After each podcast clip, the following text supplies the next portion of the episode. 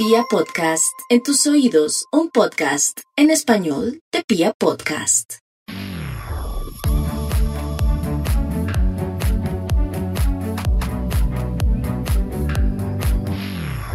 Hola a todos, bienvenidos a un nuevo episodio de El Closet Profesional, este podcast en el cual cuestionamos desde el amor aquella decisión que tomamos a temprana edad de la elección de una carrera profesional.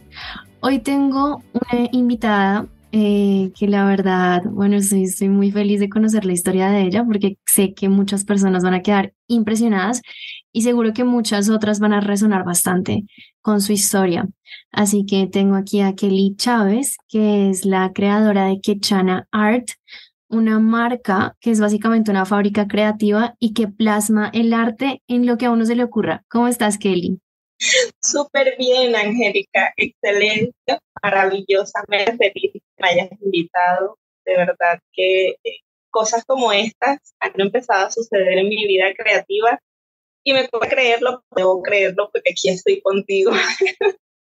Así es, así es, así es. Y yo quiero contarles que em, sucedió algo muy curioso porque cuando yo contacté a Kelly, ella me dijo, ay, me encanta, yo te admiro, yo escucho tu podcast y demás. Entonces decíamos que esto era pura ley de atracción porque realmente Kelly tiene una historia muy, muy bonita por contarnos.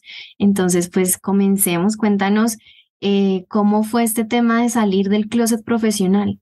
Bueno, para mí es muy inspirador contarles esto porque, o sea, una cosa es que uno se lo cuente y otra cosa es uno vivirlo.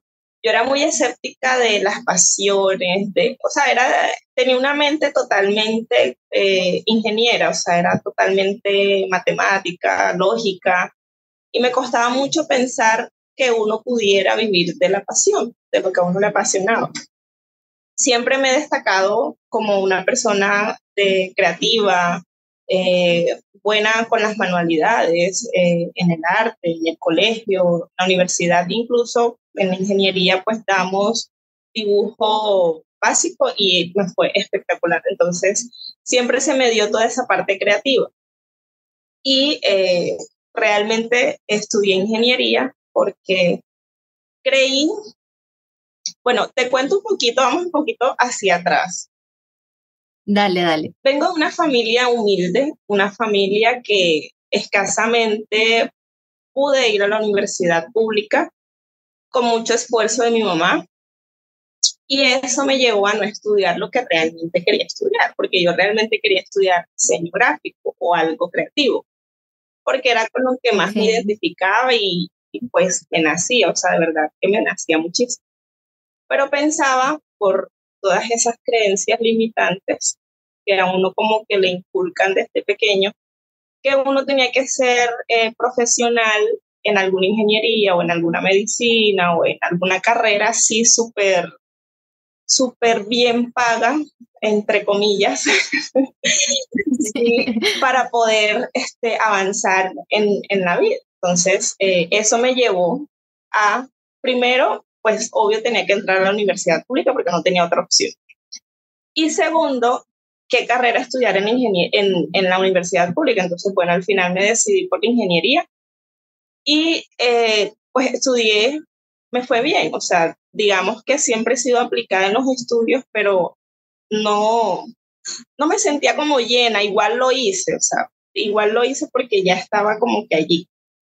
Entonces, bueno, me gradué con honores porque tuve tesis meritoria y todo, pero nunca me sentí bien. Igual, en, como te contaba ahorita Angie, este, nunca conseguí trabajo como ingeniera y siempre tuve algo que no me hacía sentir bien, pero no tenía como la guía o no tenía como la, el conocimiento o alguien de pronto que me ayudara a buscar dentro de mí qué era lo que no me hacía sentir bien, que lo, o sea, literal, este, disfrutaba la vida, claro. Estaba con mi familia, con mis amigos, todo súper chévere, pero no, había algo que no me hacía sentir feliz. Entonces fue allí donde empecé a mirar dentro de mí qué era lo que estaba pasando y eh, encontré pues una respuesta que, que yo decía, o sea, siempre estuvo allí, pero hasta ahora la vengo a descubrir y sigo descubriéndola. Entonces, Eh, como te contaba, todo pasó por un retiro espiritual donde tuve una experiencia que me ayudó como a centrarme más en mi interior y allí pues tomé la decisión de empezar a buscar, empezar a buscar firmemente dentro de mí. Entonces, eh, pues siempre emprendedora, pero nunca me había preguntado qué me gustaba, sino siempre me preguntaba qué debía hacer. Son dos cosas diferentes. Entonces, empecé a mirar eh, realmente lo que me gustaba y pues empezó a suceder la magia. Ok.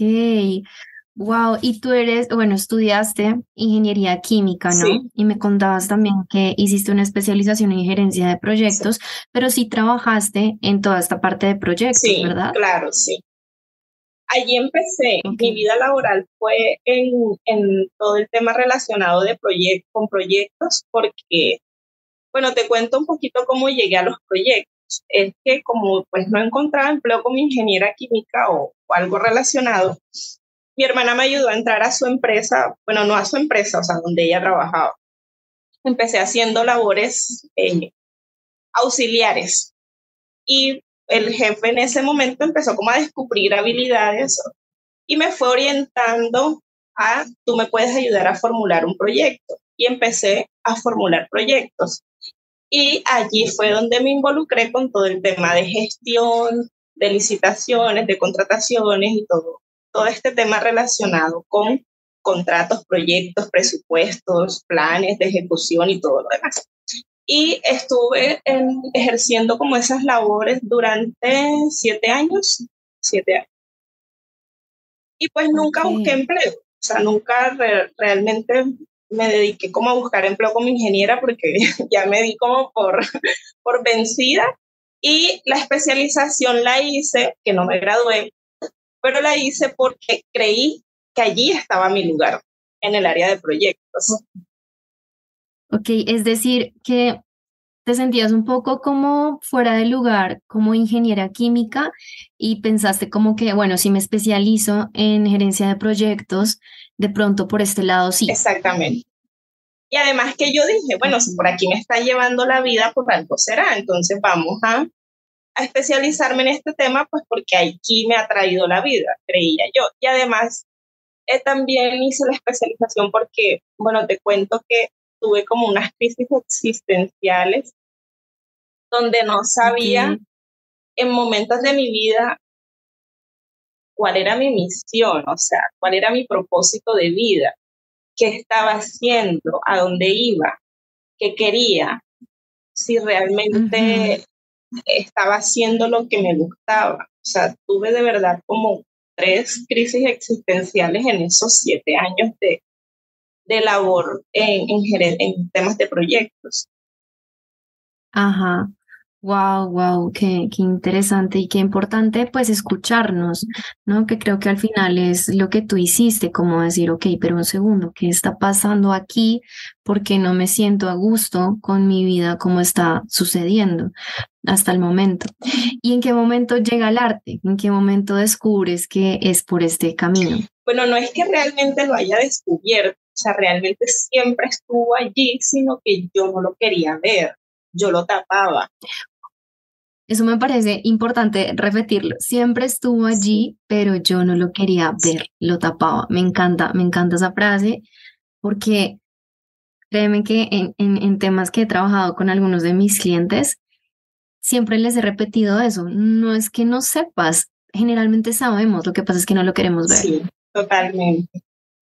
Y me sucedió, digamos que todo empezó como firmemente porque eh, fue como cosas de la vida, o sea, siempre se me había dado el arte y cuando quedé embarazada, mis compañeras del trabajo se portaron súper lindas conmigo en el tiempo y con mi bebé.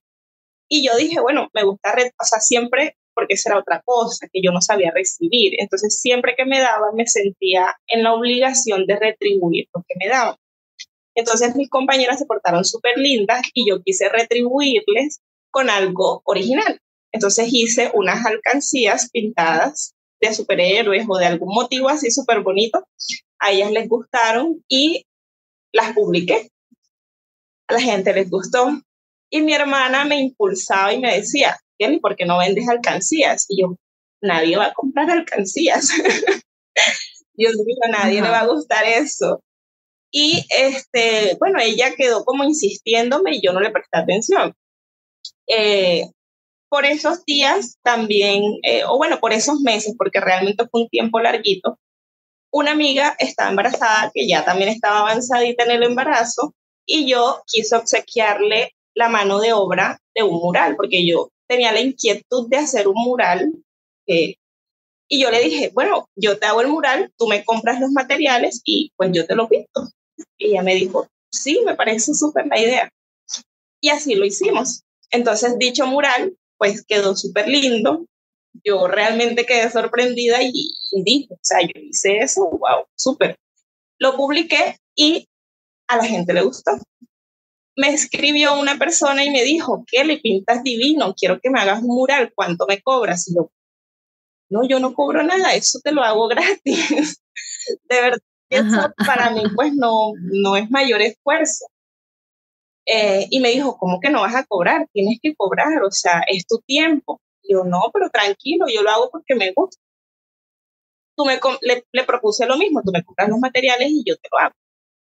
Eh, la persona me dijo, no, tienes que cobrar. Entonces me tocó cobrarle pues, un valor totalmente irrisorio, pero fue mi primer cobro obligado y por él mismo. Entonces eh, lo publiqué y a la gente le gustó. Entonces así se empezó como a regar el tema y yo dije, bueno, está bien, vamos a tomar en serio esto porque a la gente le está gustando. Empecé a hacer alcancías, a ofrecerlas, a me las compraban, me empezaron a encargar, a encargar, a encargar y así fue creciendo todo. Y en la medida que iba pasando el tiempo y que yo más publicaba cosas, pues la gente le gustaba y me pedía más cosas. O sea, cuando yo dije, eh, eso sucedió por decir en 2019 y yo dije, no, perdón, 2021. Y yo dije, eh, bueno, está bien, vamos a abrir entonces el Instagram de Quechana Art. Así fue y pues todo ha sido como tan mágicamente fluido y, y yo dije, o sea, no, aquí era, o sea, entonces empecé como a entender y enlazar cosas. Entonces entendí que yo no tuve un super empleo como ingeniera, pues porque no, tal vez Dios no quería que me amañara por allá. o de pronto no me sentía bien en mis empleos de, de proyectos porque aquí es donde realmente me siento llena, me siento plena, siento que de, desde el arte y encontré y entendí que desde el arte puedo cumplir con esa misión y ese propósito que también he encontrado. O sea, un propósito que yo no había encontrado. Ahora tengo, o sea, digamos que veo con claridad el panorama. Wow, qué bello. Me encanta todo lo que nos estás contando. Tú dijiste una frase, yo creo que es importante como acá traerla de nuevo a colación y es cuando la persona te dijo, ¿cuánto me cuesta este mural? Tú tienes que cobrar y tú le dijiste, no, no me pagues porque yo lo hago porque me gusta. Entonces, fíjate que eso es, eso es una frase que usualmente decimos, porque se nos hace tan extraño que nos paguen por algo que se nos da con tanta facilidad, como que pareciera que nos tenemos que esforzar, que tiene que ser tedioso, que tiene que ser un trabajo eh, supremamente sacrificado para que uno cobre. Entonces es como que tenemos ahí esa, esa, esa programación de que eh, si me gusta mucho hacerlo y si es, muy fácil para mí, no me siento merecedora de un pago, ¿no? Exactamente. Y, y entonces cuando comenzaste a trabajar con toda esta parte artística, eh, ¿Tuviste alguna crítica? Pues digamos, hubo alguien que te dijera de pronto, ven, tú estudiaste ingeniería química, hiciste toda una carrera universitaria, eh, una especialización y ya habías estado trabajando durante siete años en otro lado. ¿Cómo te vas a dedicar ahora al arte? Bueno, realmente no, no, no lo recibí de forma explícita o, o que alguien me lo haya dicho, no lo pensé yo misma al principio y yo misma me autocriticaba mentalmente. Pero me di cuenta que, que, que al final no tenía que hacerle caso ni siquiera a mis propios pensamientos, o sea, a esos pensamientos que, que, que de pronto querían detenerme o que querían opacarme o deprimirme. Mm, o sea, empecé a erradicarlos porque yo, o sea, realmente lo que recibí fue mucho apoyo, mucha admiración y mucha, muchas palabras de felicitaciones, de, o sea, que yo no esperaba. O sea, vuelvo y te digo que lastimosamente eh, nosotros necesitamos como, o sea, nuestra psicología de niños nos lleva a que necesitamos aprobación externa, ya sea literal como una aprobación o palabras positivas que a ti te indiquen si estás haciendo bien o no las cosas. Y bueno, yo realmente no lo esperaba, pero lo empecé a recibir y eso de una u otra manera me ayudó a confiar más en mí y a tener como esa, eh, esa disposición de que lo estoy haciendo bien. O sea, si a la gente le está gustando, lo estoy haciendo bien. Y bueno, afortunadamente, eh, por parte de, de, mis papás, ellos no, o sea, mis papás siempre han sido como muy, muy neutros en que no opinan en, en, en, la vida de uno. Entonces, como que no, no te dicen si lo estás haciendo bien o mal, simplemente te dejan hacerlo. Entonces, tal vez de la misma, o sea, tal vez por eso mismo, eh, durante la infancia, de pronto no tuve como esa, esa vocecita que me dijera que, pero si a ti te gusta la parte creativa, ¿por qué no te dedicas a eso? Tal vez eso me hubiera ayudado, pero ahora entiendo que, bueno, si no tenía que ser, o sea, las cosas están sucediendo como tenían que suceder. Y eh, ahora lo veo positivo, porque entonces mis papás tampoco me empezaron como a criticar.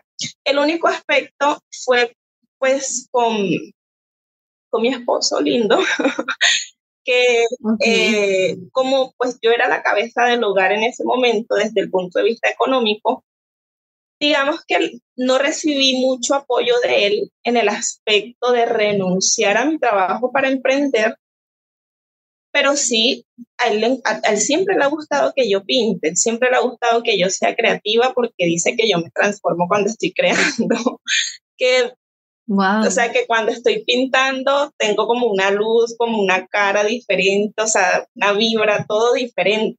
Entonces a él le gusta verme pintar, o sea, lo siente diferente, siente que yo soy diferente y que me siento como, o sea, me veo, él dice, pues, que me veo como feliz cuando lo estoy haciendo. Entonces, desde ese punto de vista económico, de pronto no recibí ese apoyo de él en ese momento, pero desde el punto de vista creativo, sí, o sea, siempre me estuvo apoyando y él me impulsa muchísimo a hacerlo. Era más que todo un tema personal en ese momento pero siempre, siempre he recibido buenos comentarios.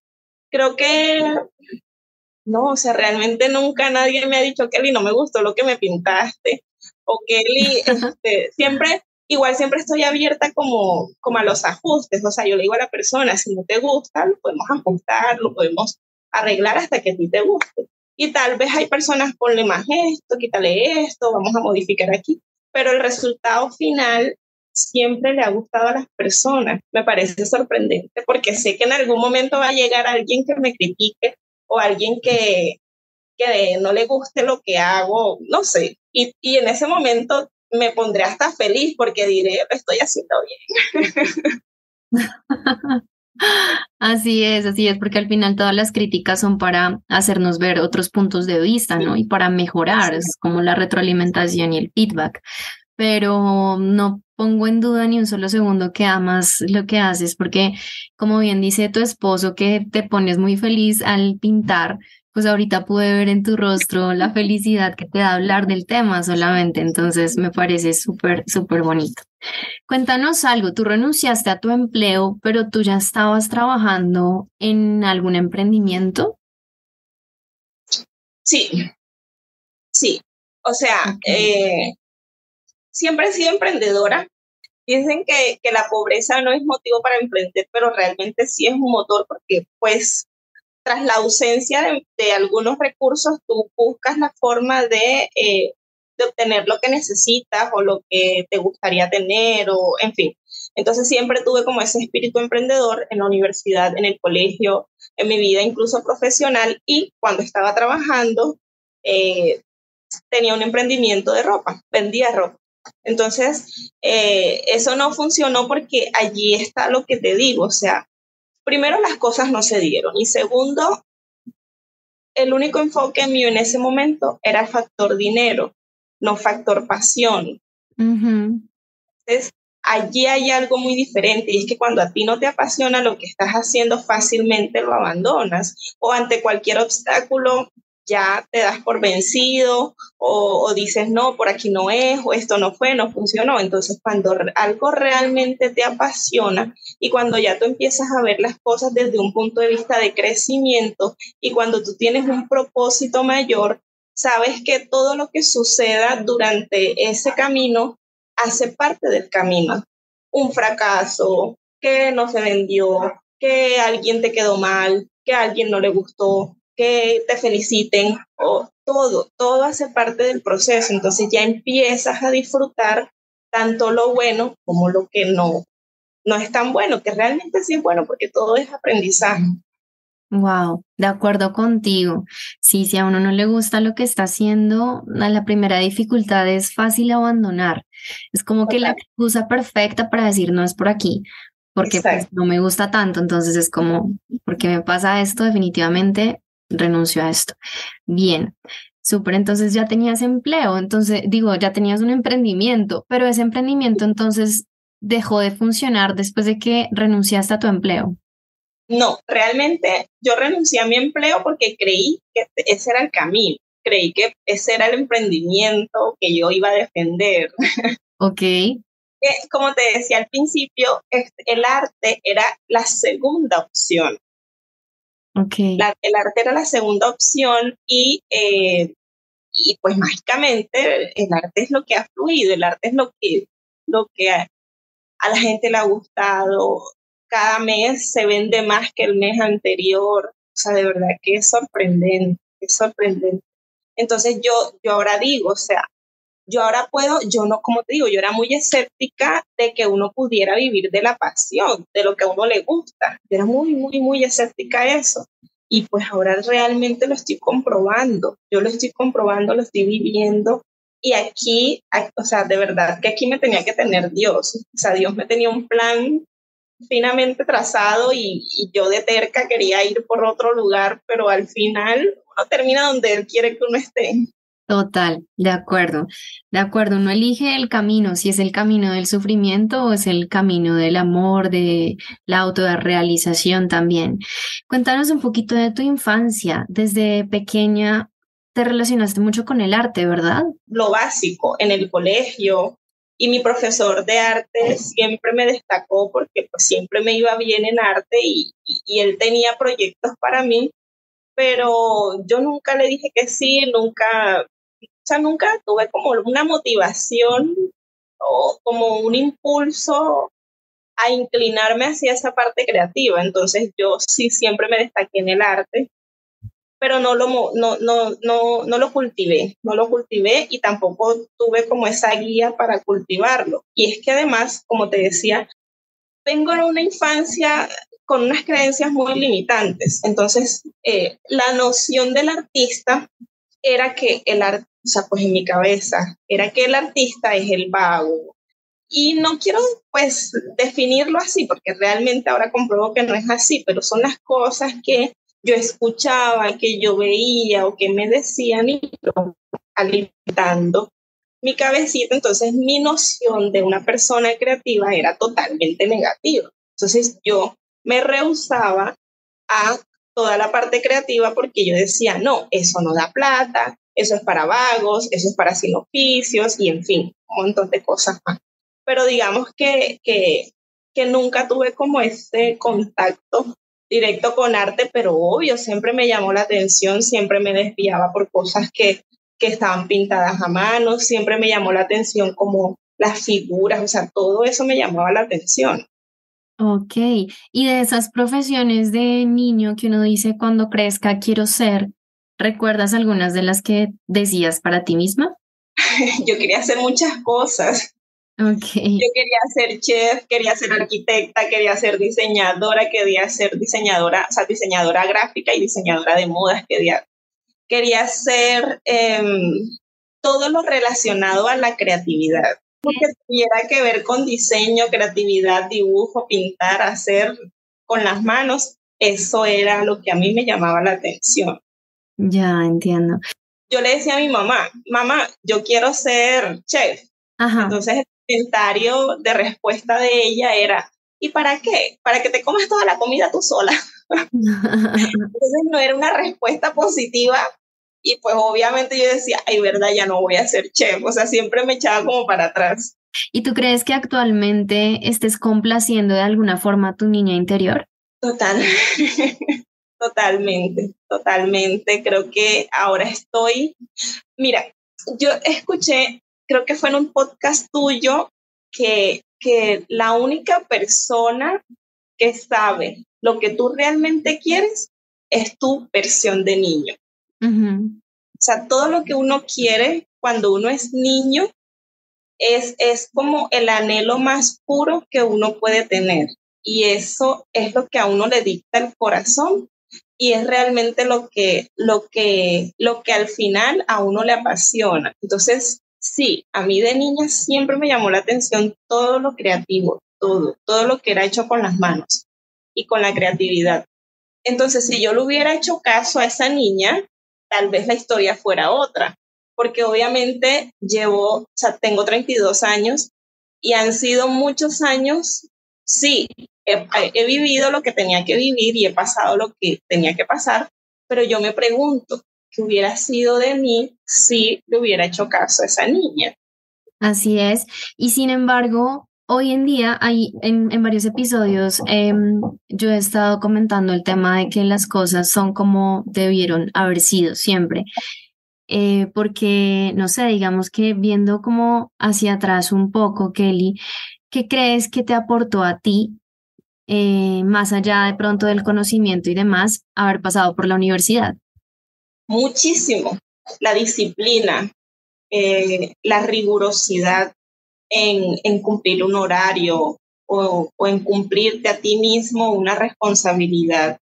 Eh, conocimiento, bueno, me dices que, aparte del conocimiento, como que todo, todas esas habilidades blandas que uno desarrolla al asistir eh, durante cinco o seis años a una universidad, levantarse temprano, tener que estudiar, o sea, como que cumplir con todas esas obligaciones te hace disciplinado, te hace programarte, te enseña a, a, tener como esa fortaleza, saber qué hacer ante o, a saber reaccionar o a saber planificar. Te enseña mucho, te enseña mucho. Y, y mi vida profesional también me enseñó muchísimo. O sea, yo, yo agradezco haber sido gestora de proyectos porque eso me ayudó a tener confianza en mí, porque a mí me daba pena, a mí me daba pena hablarle a otras personas, sustentar algo o, o defender incluso algo, me daba pena. Y yo perdí totalmente la pena, a mí no me da pena hablar en Bueno, obvio, sí me pongo nerviosita al principio, pero ya eso se va después soltando.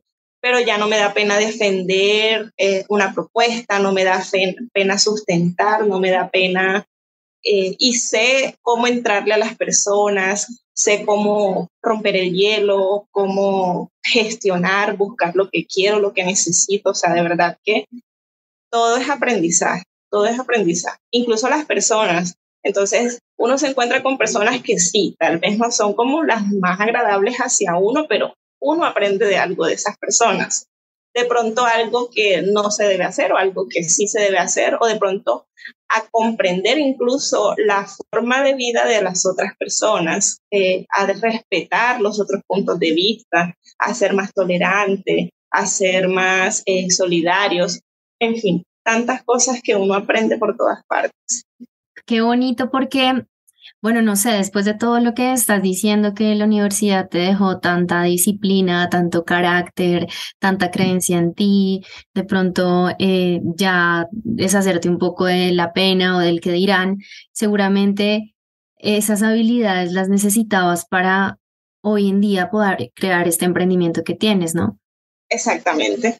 Bueno, Kelly, eh, te voy a hacer unas últimas preguntas que seguramente tú ya sabes cuáles son, porque sé que has escuchado el podcast. Les vas a hacer ahí un poquito de trampita, pero bueno, cuéntame. No, prometo que no. bueno, bueno, cuéntame cuál es tu libro o película favorita. Bueno, mi película favorita eh, que marcó toda mi vida ha sido el, el niño de pijamas de rayas sí. Y libro eh, lo leí hace poquito, que de hecho lo leí justo en ese momento en que hice ese clic. Entonces se llama Los secretos de la mente millonaria de T. Harv Eker. Buenísimo, sí. Sí, eh, ese libro me ayudó mucho a entender, a entenderme y a perdonarme también, porque uno uno como que al buscar dentro de uno mismo, uno empieza como ese proceso de, de, sanación, de, de paz. Eh, y bueno, esos son de pronto los dos, películas y, libros que, me encantan, que han marcado mucho. Genial. Cuéntanos eh, a quién admiras, a cuál es la persona que más admiras actualmente. bueno, eh, yo realmente no, o sea, ¿cómo te digo? Yo admiro a, muchos, pero a la vez a nadie.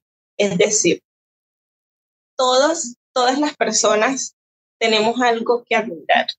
Entonces, uno siempre se inclina por, por, por esa persona con la que uno se identifica.